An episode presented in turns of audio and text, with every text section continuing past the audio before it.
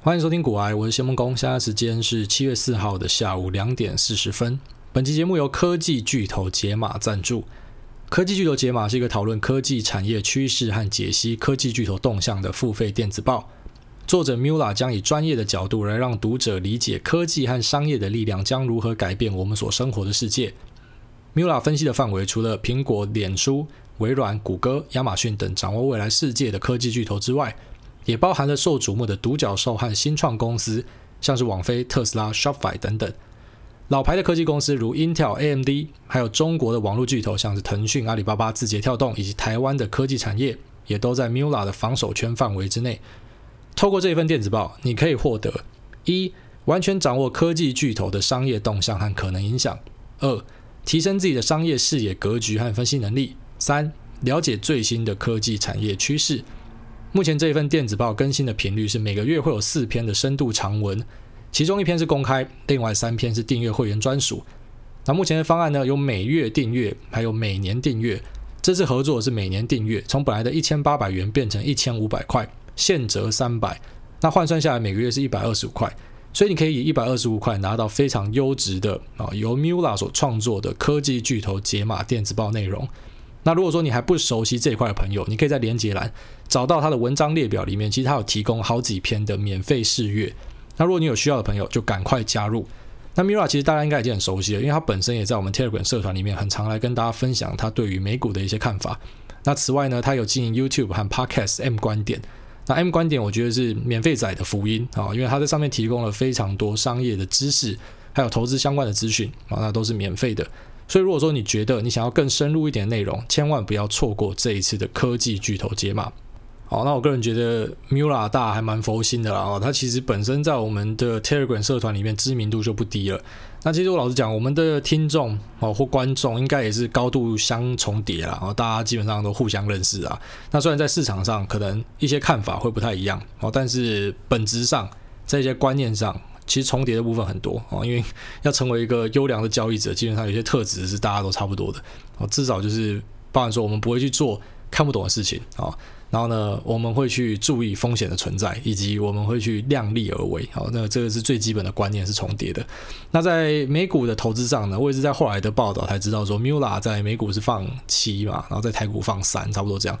那跟我的比例很像哦，我的比例也是这样，美股放七，台股放三。那其实。会有这样的比例调节哦，我个人觉得还是跟啊这个最一个最基本的观念，可是其实我发现很多人不知道，就是呢台股它其实比美股还困难哦。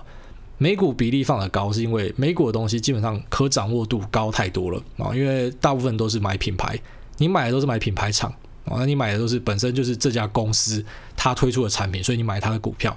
可在台股呢，台股我们之前跟大家提过，台股的公司大多数是赚所谓的中间财。那中间财的公司就会变成非常的难去投资，像上一集还是上上集啊，Q&A 里面我们跟大家聊到嘛，有人问我说，那、如果我要投资 PS Five 要买什么？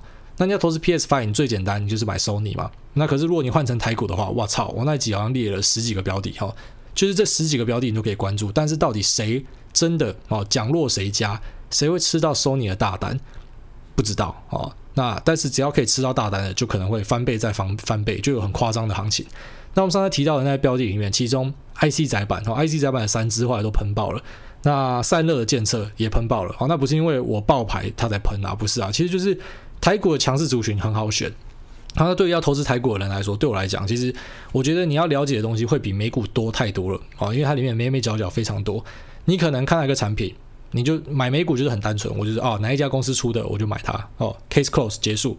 那个台股不是这样，台股你就要去研究。里面的 IC 晶片是谁？哦，里面的封测是谁做的？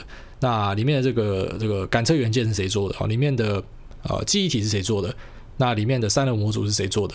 啊，那里面的这个 CD 的读取的那个磁头是谁做的？哦，反正太多了，哦，太散了。那但是你要玩台股的话，这就是你基本要有的一些功力。所以我个人觉得台股真的是比较困难。如果你对于台股你没有办法掌握到这种程度的话，你就乖乖的 老样子去买 ETF。啊因为 ETF 就是。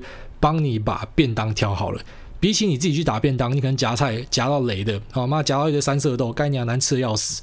然后呢，你不如就去给专业的啊，这个便当店非常的有名，他卖的便当呢，他帮你夹好的这个 ETF 啊，帮你夹好的菜里面的选股呢，都是帮你配好的。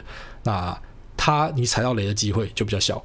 好，所以这是很粗浅的分析啦，反正就是告诉大家讲说，基本上台股它还是有它的困难度存在。那我个人觉得比美股还难哦，美股我觉得很简单，那台股的话呢就困难很多哦，不是说你看对就好，你不只看对，你还要选对啊。如果说你今天看好 PS 五，那 PS 五真的也大卖，可是问题是。你买的台厂是没有接到单的，好，那你就剉赛。那到底有没有接到单，你根本也不知道哦，除非你是有内线消息的人。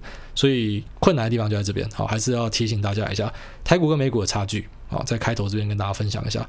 那上次有跟大家介绍电影哦，电影的部分这一次的回响非常好，比上次那个 Martin Scorsese，马丁史克西斯的系列电影回响还要好。那我是还蛮意外的，我本来以为马丁史克西斯的东西会更主流向，好，所以。呃，应该会比较多人喜欢，就没有大家反而比较喜欢昆汀塔伦提诺，所以代表一件事情啊，代表说我们的同温层已经建立起来了。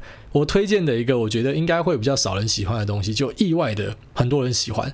那入门的部分大家也认同哦，就是说你可以从啊、这个《Pop Fiction》黑色追缉令，或者是《恶棍特工》，或者是《从前有个好莱坞》哦，都是非常适合入门的电影。那他的电影很有意思哦，很好看。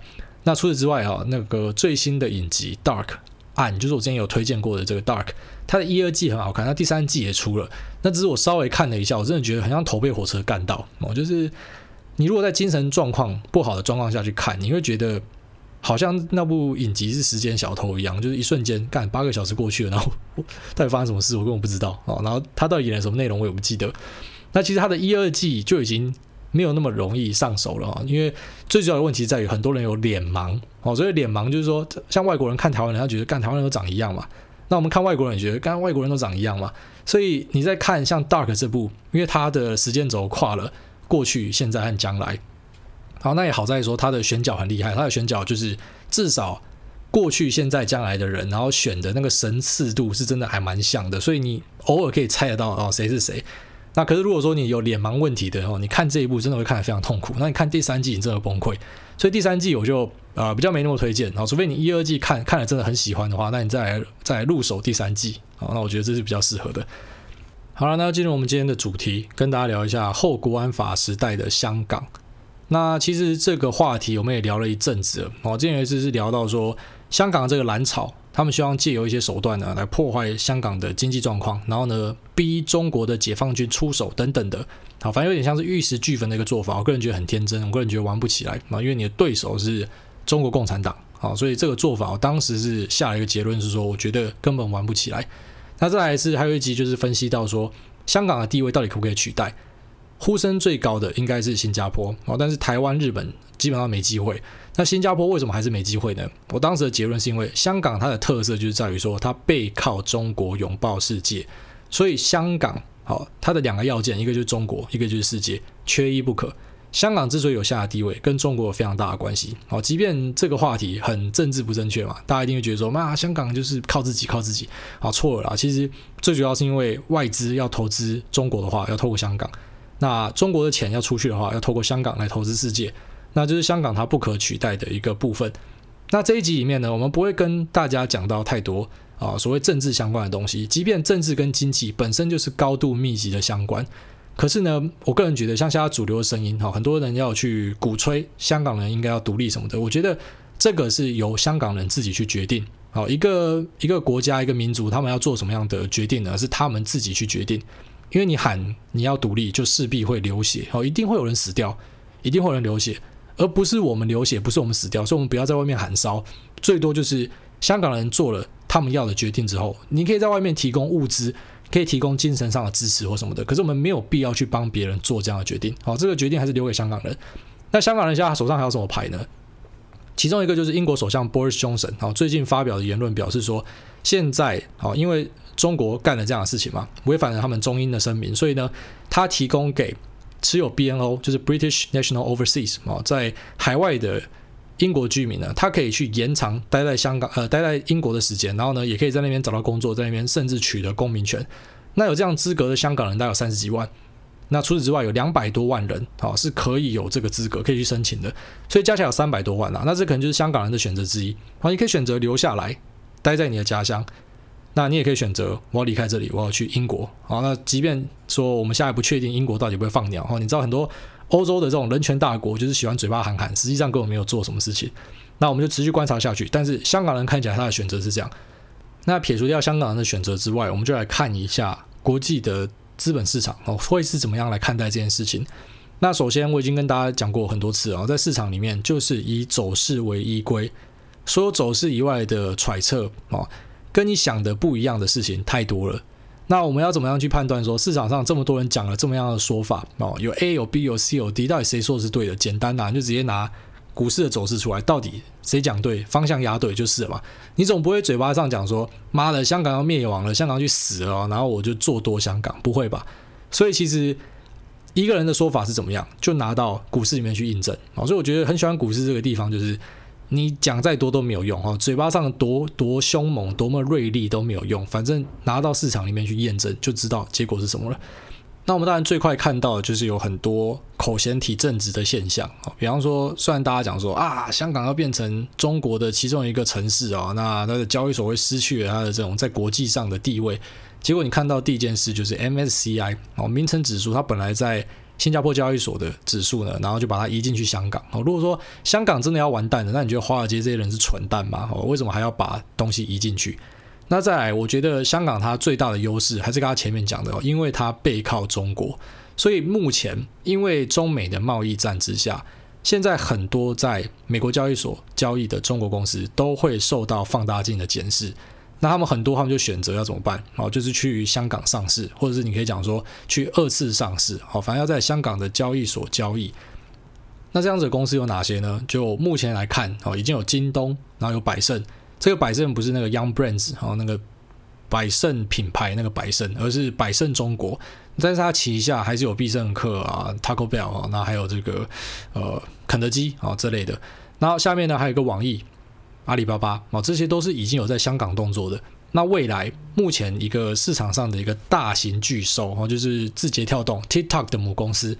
那字节跳动可能也会在香港挂牌哦，可能啊。那现在应该是还没挂牌的独角兽，排名数一数二，估值数一数二高的一个巨型的公司。所以说，因为这些公司他们要到香港去挂牌，它会造成的最简单的一个效应就是，它会把资金给圈进来。除了中国的人会想要投资之外，世界上的人也会投资啊！你不能用台湾的脑袋去看世界，就是台湾人的脑袋就觉得中国人就是不可信的嘛。很简单，因为这是我们从小教育，然后我们从小所见所闻，哈，每天人家说拿飞弹射你，我们的观点是这样。可是，在全世界很多地方来看，其实不是这样。像我上一次跟大家聊 TikTok 的时候，哦，你还记得我在 YouTube 上面就被攻击嘛？你讲啊，中共同路人，因为我这是帮帮 TikTok 美颜，好，其实我不是帮 TikTok 美颜，我只是在分享。TikTok 在欧美的实际数据，就是它的市占、它的下载、它的用户成长还有它的营收，都是数一数二厉害的。那你会讲说，为什么我们身边没有人这样 TikTok？哦，当然可能很有一很大一部分是因为我们不喜欢中国，所以我们不要用它的东西。就像现在印度要把 TikTok 给封掉，那还有其他的原因，就是包含说，其实最简单的就是你可能根本不是 TikTok 的受众，它的受众就是青少年呐。我们在青少年的时候，我们用的是 Facebook 啊，所以 Facebook 就一路跟着我们到现在。那现在年轻人用的是 TikTok，所以他可能就会在 TikTok 上面就跟着 TikTok 一起成长，然后到二十岁、三十岁都持续在用，所以这也是社群平台它会有一个呃活很久，它可以长青的一个主因之一，因为它把人聚集在上面的。那因为它把人聚集在上面，你的朋友都在上面，所以不是说我今天离开然后就就没事了啊，因为我还是要有社交的需求，所以最后面你很难离开这些平台，你就会留在这上面。那前阵子有很多人在抵制这个脸书嘛，我就说脸书放宽什么仇恨言论，然后放行仇恨言论杀小，然后就广告商要撤广告嘛。我觉得这个是笑话啦，我真的觉得这是笑话，因为你你没有其他选择，你除了 Google 之外就是脸书啊，所以你很难找到一个对于用户的轮廓。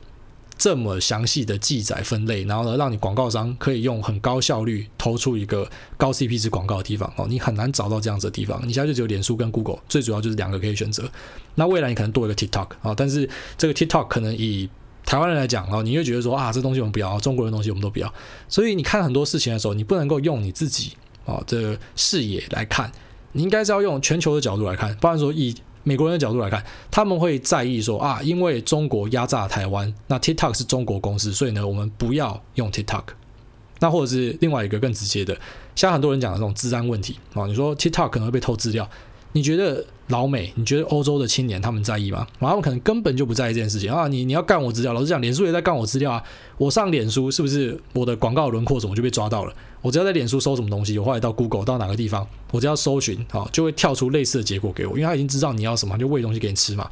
所以在各个平台其实都遇到类似的问题。如果说你今天真的要追求一个最极限的治安，然后最 hardcore 的一个治安手段的话，我个人建议你把所有社群媒体都删掉，然后你就全部删掉。这不是在讽刺你，是在跟你讲一个很认真的，就是如果你真的觉得你的个人资料这么重要，你根本不应该用这些东西。而且你在讨论各自的人，我都很好奇，你有没有去把呃他的那个条款、使用者条款给读过？大部分人都没有读完，直接下一页、下一页，确定、确定，就这样而已。所以你的资料其实很常都被拿去利用。那当然有些人会讲说，被美国人拿去利用，跟被中国人拿去利用差很多啊、对，差很多，当然差很多。可是问题就是，以台湾人的角度来看是这样，可是以美国人的角度来看是这样嘛？然后就不一定了。所以你在看中国事情的时候，如果说很多时候你套台湾人的观点，你会有盲点哦，因为我们就很讨厌中共嘛，所以我们看事情的时候没有办法用一个比较客观的角度。所以今天回到香港的事件上也是。你看到比较主流的声音都是告诉你说香港要完蛋了，然后因为中国这种巧取豪夺的方式、违反承诺的方式，就是会让香港变成一个啊，好像是焦土，然后完蛋了，金融市场要崩坏了。那实际上我们看到的状况是怎么样？我们实际上看到的状况是，虽然 HSI 恒生指数它本来走势就是比较疲软啊，那比较疲软其实有太多的原因了啊，包含说反送中对这种影响，当然有影响。那共产党对这种影响当然都有。其实市场的走势就是你不要为它找一个单一的理由，因为它是一个众多千百个理由，每个人的心理状况的投射，哦，显现出市场的走势。但是至少你从国安法开始动作到现在，从他那时候宣布国安法之后，后来往上嘎，然后到现在确定实行之后，还创了短暂的新高，哦，三四个月的新高。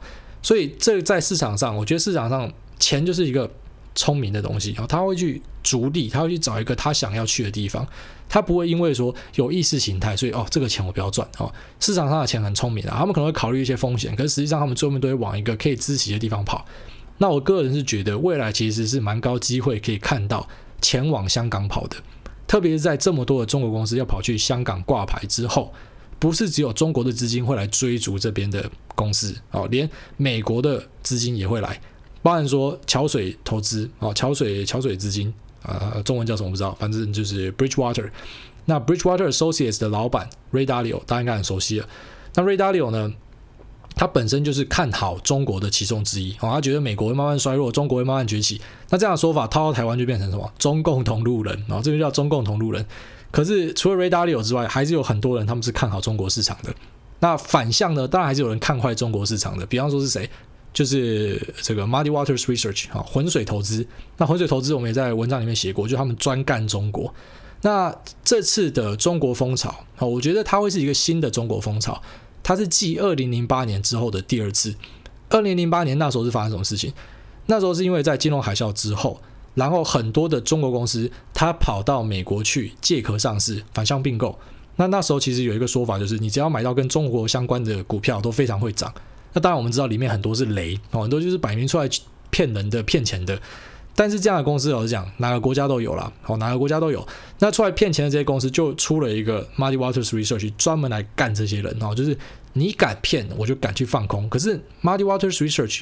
啊、他们难道每一次都成功吗？其实也没有，他失败的次数也蛮多的。那最近一个呢，就是他要去放空一家叫做跟谁学哦 GSX。那从他开始看空他以来，你去查一下 GSX 的走势是怎么样。虽然我们当然不知道最后面会不会真的 GSX 有作假，可是就讲嘛，市场是最诚实的。因为如果你今天是跟着浑水投资进去放空的话，你已经掰了，好，你已经掰了。即便说，呃，你未来啊，两年后、五年后、十年后，发现说你是对的，可是你就掰啦。啊，因为很多时候在市场里，我们强调最重要就是 timing。你当然知道中共会瓦解，你当然知道苏联会瓦解啊，你当然知道这个美国不能这样子无限印钞，一定会有副作用啊。那副作用什么时候会来？重点是什么时候会来？没有人知道啊。重点都是那个 timing。所以，如果你跟着浑水投资进去做空中国的话，进跟着进去做空这个 GSX 的话，你已经受伤惨重。好，那很重要的事情就是这个 timing。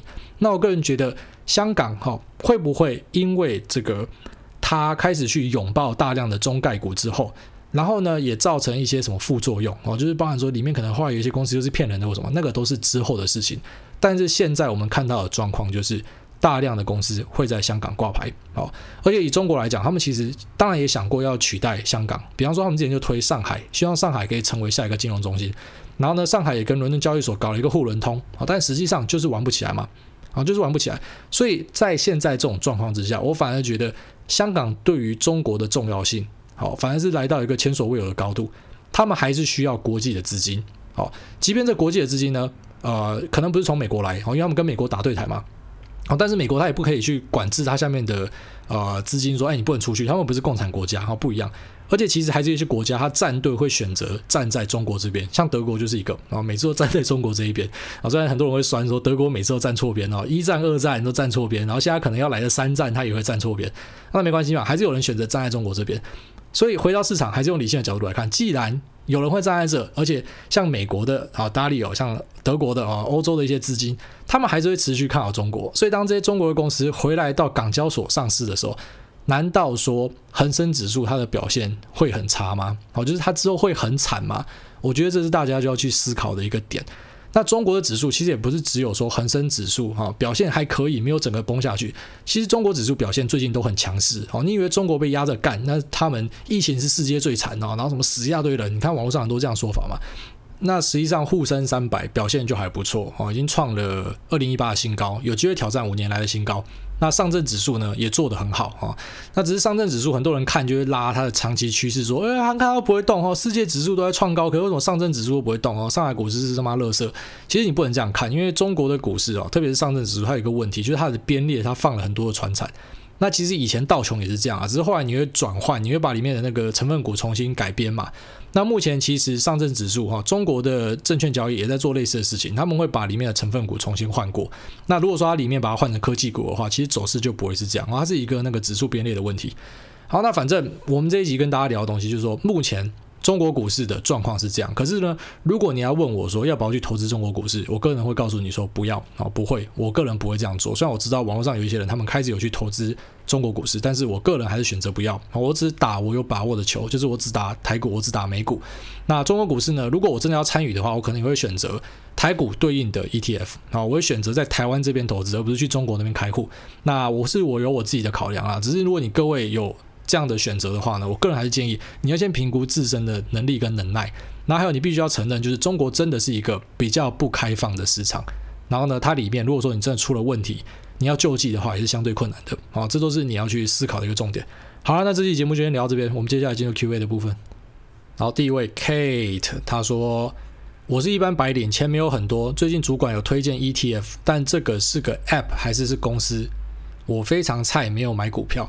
好，所以看来这位地方妈妈呢，是把 ETF 当成是一个 App 或或是一家公司的名字，不是哦。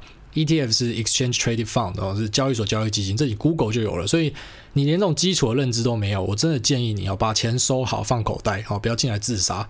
下面这个新装郭品超说：“你真的要选我？五星求解，请问股大之前说高利率之下一定会有高风险，稳健存股挂号股利。”的利息都不高，请问美股特别股挂号复委托的那些标的，像 CTBB、TBB 这种二十五美元一股，然后年配息六到八趴，时间到期后公司会用二十五块回收的投资风险会在哪？是汇差吗？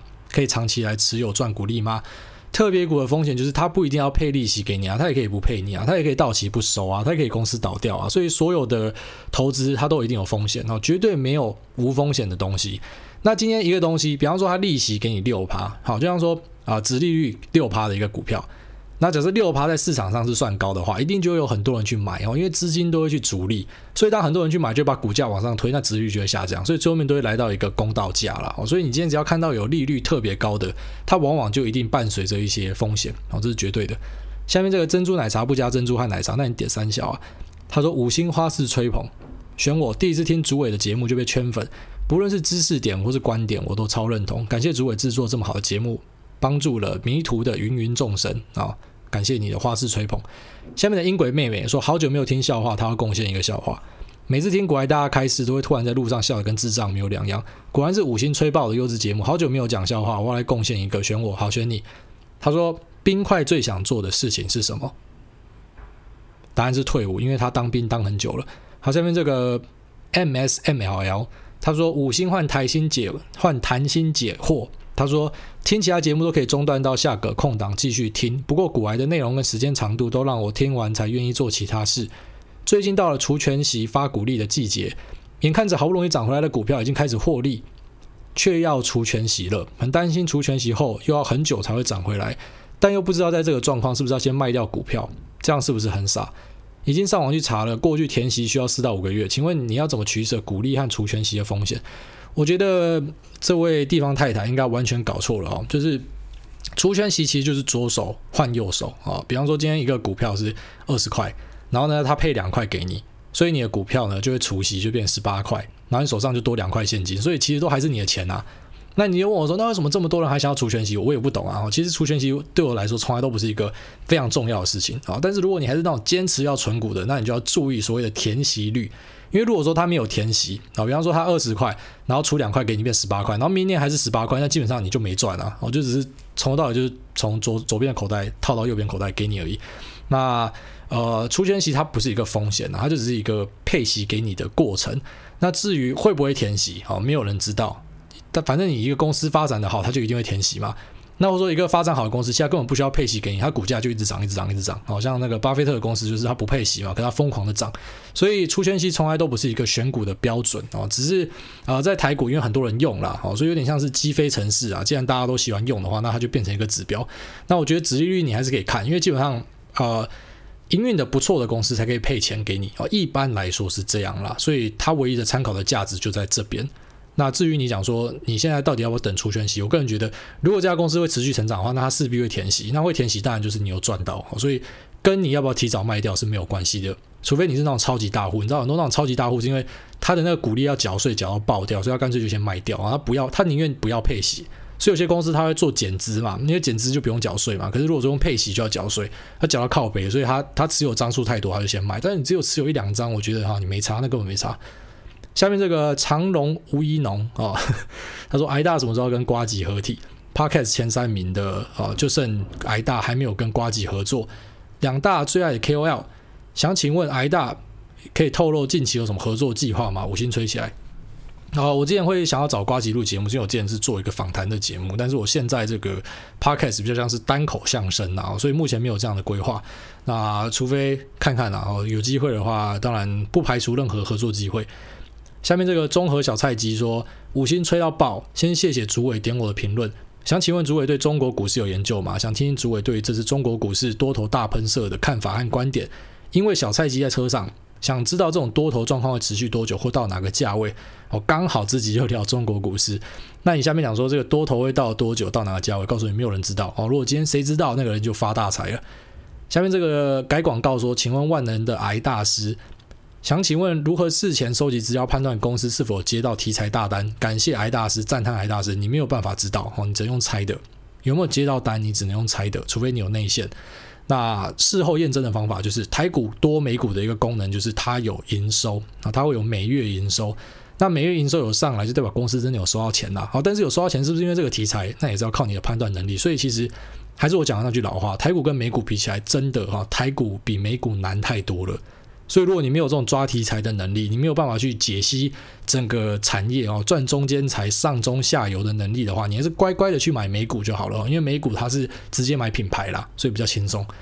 下面这个阿宪教练，他说出社会四五年，还是很多听不懂。妈的，你的声音爆干好听，完全还不知道怎么看股票、买股票，也觉得好听。能生在有股癌的时代真好，吹捧、吹捧、吹捧、吹捧，拜托回我、回我、回我。好，呃。你也没有要我回你什么，你就只是想吹捧而已。好，那你，我想你的问题应该在上面啊。出社会四五年，还是很多听不懂，正常。干嘛？前几天就发生一个很好笑的事情，就是有一个呃干爹哈，一个干爹他来赞助我嘛，他就有一个业务来跟我聊天，就说要怎么样广告合作。然后呢，聊到后来哈，就是算是成案的了，哦，已经算成案一半了。然后就要问一下说他的公司的名称，还有那个呃，我要打统编嘛，然后要打发票这样子。那他的公司名称爆出来之后，干不得了，台股的标股，好像是台股的标股。然后我就说，哇操，这档我在车上，哎，感谢你们公司，除了在股票上面刺我吃穿，连现在在实体广告都要刺我吃穿。然后他就完全一脸懵逼一样，不知道发生什么事情。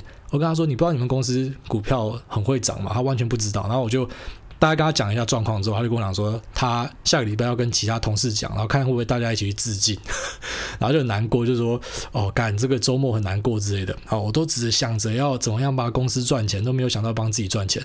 所以其实很多人就像你讲啊，出社会好几年，很多听不懂，那是因为你根本就没有做过这种财商的训练，然后你根本就没有在了解市场。那其实我很常讲一件事，就是即便你今天没有真的下场投资，你只是在旁边当知男，然后就站在旁边看。你还是会获得很多经验值啊！反正不要离开市场啊，这是一个非常重要的事情。下面这个坏坏台女，呃，他说改昵称啊，改昵称的方式，只是他这边显示出来全部都是乱码，那可能要用那个什么手机看才看得到之类的。好，下面这个 S A S F G H J J K 啊，他说花式吹捧太神了，连工商都很优质，感谢主委在工商有先提醒，要先准备钱跟朋友，让我不用在警局过夜啊，不客气。下面这个 QK 三九三九八八九五星吹吹，谢谢分享。想请问主委，一整天花投资上面的时间有多少？如何有效配置？我觉得我只要有空的时间，我都在花在这上面。然后要么就是阅读啊、看盘啊，然后不然就是你看，连闲着没事都在录节目啊。所以基本上我跟投资算是绑在一起了吧。我觉得它是一个。可以跟着你走一辈子的事情啊啊，它绝对不是一个说什么我特别规划时间去的，因为你兴趣之所在嘛，所以你看盘又看这个，你连看书你可能也在看这个相关的，所以所有东西都会有一点帮助。下面这个阿浩啊，他说修比杜拉哈五星推爆，中美贸易战让台湾半导体找到出找到出路，行政院发誓要将台湾推向亚洲先进制程的中心。目标是让半导体的产值达到五兆。本人也是半导体的 R&D 工程师，像这样的讯息会让你投入更多资金进入半导体产业，做一个长期的投资吗？其实半导体产业本来就一直是台湾的强棒啊，不会因为行政院喊一喊，然后就变成啊什么超级强的产业，不是？其实它本来就是台湾的主力哦，半导体就是台湾的主力。好，下面这个小帅明说，麦克风真的很重要。感谢癌大出现，让我单纯爱听你讲干话、不碰股票的小菜鸡也开始学着投资理财，也在您的节目学到很多的观念，非常实用。之前癌大提过，靠 Podcast 哦，录 Podcast 最重要的就是麦克风，这真的超中肯。现在节目五花八门，有些节目标题下的超赞，但一点进去听到那麦克风音质，管它内容多好，都直接秒关。正所谓选对麦克风再听十分钟，选错麦克风节目没人疯啊！确实讲得非常有道理哦。那这是工具的重要了啊。其实很多时候你的内容是好的嘛，然后你想要呈现的东西利益也是良善的，但是你呈现的方法不对啊，那很多人就可能就会跳船的。好，下面这个 Linko Ariana Grande 啊，我记得有有点过你啊，怎么又是你？他说爱股癌吹捧吹捧五星发问，想请问股癌大目前自认选股能力不错，平均损益十五趴，不过因为是新鲜人，资金有限。所以看好的股票各一两张，到了停利或停损点，是不是要下车？说要分批布局的话，是不是要改成集中资金在其中最看好的几只股票呢？谢谢挨大，送你早餐店笑话一则。小明去算命，算命师问小明：“你一定是在凌晨出生的吧？”小明十分惊讶说：“你这样都会算？”算命师说：“哦，因为凌晨一点到三点是丑时啊，靠北。”好啊、你讲到这个问题，上一集好像有人问到了，就是说，假设资金有限的话，是不是要故意集中到某一档哈，然后还要故意买便宜一点的，因为它这样才可以分批进出嘛？我个人觉得哈，老样子，回归投资本质。你看好你就买，不要因为说啊，我要去找便宜货，然后妈随便买一个便宜货。你会讲说啊，今天想要买一只 iPhone，但是因为哦 iPhone 好贵哦，所以我就便宜随便乱买一只小米的手机。虽然说小米的手机可能不一定烂嘛，可是你想要买的是 iPhone 啊，那你为什么不买 iPhone？那这个问题也是哦。如果说你今天选股能力还不错，那你就维持这样就好了。那至于说什么要怎么停利跟停损，干不要想太多了。每个人有自己的方式。那你可能停利之后，后来会有少赚的，那都是正常哦。那就是人生的一个现象。千万不要每次都想要你知道鱼头鱼身鱼尾全吃，那是不可能的。下面这个汉尼拔说：“感谢股癌大大分享投资观念，让我修正不少以前错误的观念。”现在我都拿零零五六跟零零五零还有零零六九二的成分股来挑其中的个股作为主动投资，好不错啊！这个做法其实跟我有点像啊，我也是自己配 ETF 啊，我可能会从一个，比方说像美国那 ETF WCLD 啊，里面挑几个我喜欢的云端股，那我自己去研究过，我不喜欢它包的嘛，它包的里面可能包一堆我觉得是垃圾的，那我就挑我觉得自己觉得最好的啊，然后就是它成分股里面的，那这样子买这个好处就是有这个 ETF 的人，他也会帮我抬轿到啊。那其实也有过这个 ETF 的初初步的筛选的门槛，所以我自己也是蛮喜欢这个策略的。他说：“想请问癌大对于光宝科的看法？自从除权息之后，股价就在跌，但最近又慢慢涨回，想要分批慢慢买进。光宝科在零零五六是持有最久的个股。不知道我这样挑个股的方向是正确吗？哦，不一定哦，不一定说在成分股里面待最久就是最好的股票，你知道，过去好不代表未来好哦。那我没有办法直接告诉你说我对光宝科的看法是什么，因为我们这节目不做这样的事情哦。但是我觉得你的选股的方式策略上没有太大的问题啊。但是如果你今天选到一个走势偏弱的股票，很简单嘛，就你的那个成分股你自己配的那 ETF，你就把偏弱的挑掉，然后再换一个进来，这样不就好了？好，所以其实你这个问题还蛮好解决的。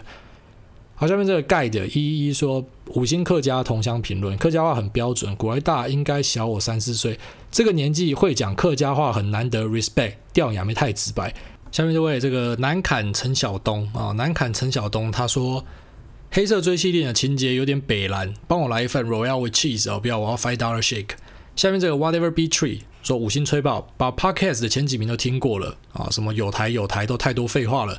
对于上班族的 CP 值太低，还是挨大厉害？垃圾话都有深度。方便问挨大有没有讨论区的规划？Telegram 的留言太多，下班看破千则，无力分辨有无重要讯息。感谢大大开了 Podcast 清流。啊，首先在这个 Telegram 的治理上啊，我个人觉得就是无为而治啊，放行大家。之前有人跟我讲过说，你应该要管制里面的言论啊，啊，比方说你不能讲政治啊或什么的。没有，我的想法不一样。我想法就是，我就放给你们去炒，然后呢，我就在里面慢慢调整出方向。就比方说一开始我们就有一个。大的讨论区嘛，然后后来发现哎不对，因为晚上有人会做美股，那做美股的可能是半夜才会聊，那我就开了一个美股的讨论区，好，那现在也快破万人了。那美股的讨论区开下去，其实最意外的收获是，干美股的讨论区超认真的哦，真的是全部都在讲股市跟投资相关，非常专业哦。当然台股也会聊到，可大部分就讲美股的。那我觉得为什么会跟大群有这么大的根本的差距哦？即便人数基本上才差一倍哦，也是有万人的水准，那为什么没有像大群这种比较混乱一点的？那我觉得。最大的原因是因为美股它少了这个台湾政治啊 这个要素。那我老实跟你讲，台湾人就是非常爱政治啊。坦白讲讲，虽然大家嘴巴上骂嘛，哦，为什么新闻都在报政治啊？为什么都是新三色新闻啊？干就是因为你们爱看，所以媒体才会为你看啊。那为什么到处都是政论节目？干因为你们爱看啊。台湾政论节目妈的几百档这样。那对啊，就是因为大家爱看啊，所以在。我们的群组里面确实很多时候就会有一些杂讯出来，啊，包含说政治相关的东西。我觉得当然它跟经济高度相关，可是很多时候那已经算是杂讯了。那我还是不会去过滤大家。我可能最多就是我假设最后面又突然突发奇想想到一个 idea，然后我再额外拉一个，比方说台股专门在讲股票的群组好之类的。或者说，我在额外拉一个小群，然后呢，要经过一些通关密语啊，你要有基本的水准才可以进来的之类的。但我觉得都是在一个实验性质的阶段，然后对我来说就是好玩而已。那我觉得大群里面的资讯其实也很有趣的，你看一下听人家聊车子，一下听人家聊保险、聊酒、聊银行，我觉得里面因为高手真的很多啦，所以。你不一定要去追每一个讯息，但是你每次进来都可以确保说啊，有人陪你啊，就是不无聊。我觉得这样子就蛮好玩的，所以我应该不会特地的要去帮他设定一个方向或什么的，反正就是多元啊，多元是好玩的一个事情。好，下面一位这个 Henny BB Kiss Kiss 啊，那他说梦工系我的男友范本哦，你是港仔是不是？港仔才会用那个系。他说每次更新都尽量在第一个时间点开 podcast，但是昨天 episode 四十九推播的时候悲剧，正在安静办公室的我按下播放之后，才发现蓝牙耳机没有连上线。呃，正极是内衣置入呢，糗一个磁力全开，不会啊，就让大家一起进来买内衣啊，我会感谢你的。好，那下面这个传说中的兵哦，那在吹捧了。好，下面说是不是为了免费跳伞才去当特战兵？哦，没错，我跟你一样，我也是。然后这个神机妙算刘伯温啊、也是吹捧，花式吹，吹上天，舔爆舔上天哦，感谢。好，那下面这个 Oops Song 说五星吹捧奉上，有追踪主委的脸书，感觉主委蛮喜欢音乐，推荐个蛮爽的台湾独立团体叫无望合作社给主委听看看，是否能分享一下乐团练团式的工作室故事？感觉主委有玩过团，谢谢。对啊，有玩过团，还蛮喜欢音乐的啊，这个打鼓、弹钢琴，呃，偶尔客串一下。唱歌不是特别好听的主唱啊，弹弹吉他这样，好，反正什么都玩啦，啊，那就是无所不碰，但是一无所精啊，但是至少自己玩得很开心。好了，感谢你的这个无望合作社，我再去听看看。好，下面这个应景客家人，他说五星吹捧，主委会讲客家话，应景讲的有够标准，可以分享一下对 DDOG 的看法吗？我有分享在美股群里面哦，他就是一个目前。集中乱标的这个云端相关的概念股之一，也在我配置里面。然后我的配置就是 DDOG、AKA、MFSLY，然后还有一个是呃 NET 啊 Net。那我觉得呃我自己的选股都是这样了哦，因为你没有办法知道到底哪一支特别会涨？你知道很多时候你选股会遇到一个盲点，就是哇操，A、B、C、D 股，然后你都把财报拿出来翻，翻的超仔细咯。然后你算一算，你觉得嗯低最好啊，这个获利能力最好，成长最好，结果他妈的 surprise motherfucker，A、B、C 暴涨，然后低不涨。所以后来我就学会一点哦，就是我如果要买，我都一次买整个族群。那但是我买整个族群，我还是会调，我不会买垃圾哦。可能就是假设有十五档，那我就选里面最强的五个，那这五个我都会布局。好，那随着涨跌的途中哦，我就去调整，最会涨的我就越敢加嘛，然后不会涨的我就把它卖掉。我的做法是这样，好，自己选择。好了，那下面都吹捧了哦，就是蛮蛮多吹捧的。那有一个说善有善报，股来做好事回馈社会，挂号贡献知识必有好的回报。哦，确实这个。善念这件事情，我最近真的感觉到很多哈，因为我本来做这节目真的是就打算就做好玩而已，就很很感谢很多广告商赞助嘛，然后这是第一点。那第二点就是在群组里面其实也获得很多的收获，包含说我自己本身选股能力我觉得蛮强的，啊但是在群组里面你知道有些人报的一些牌，那我才知道说哇操有这一档，然后赶快去研究一下，哦很好很好我就买。像刚才前面讲的 AKAM 就是群组里面有人报，然后才跑去买的哈，那获利也不错，所以确实啊，我觉得这是一个善的循环啊。那在这里面其实很多人也。呃，分享了很多东西，那你可能在分享的过程之中，你自己也学到很多东西啊。那我就还蛮庆幸我们有个地方可以大家这种同温层聚在一起讨论的。好了，那这期节目就到这啊。待会晚上去参加一个什么 podcast 的聚会啊啊，那我也不知道那是什么，但是人家邀我去，那我也没有搞清楚状况，我就答应了啊。反正去了之后就知道了。先这样，拜。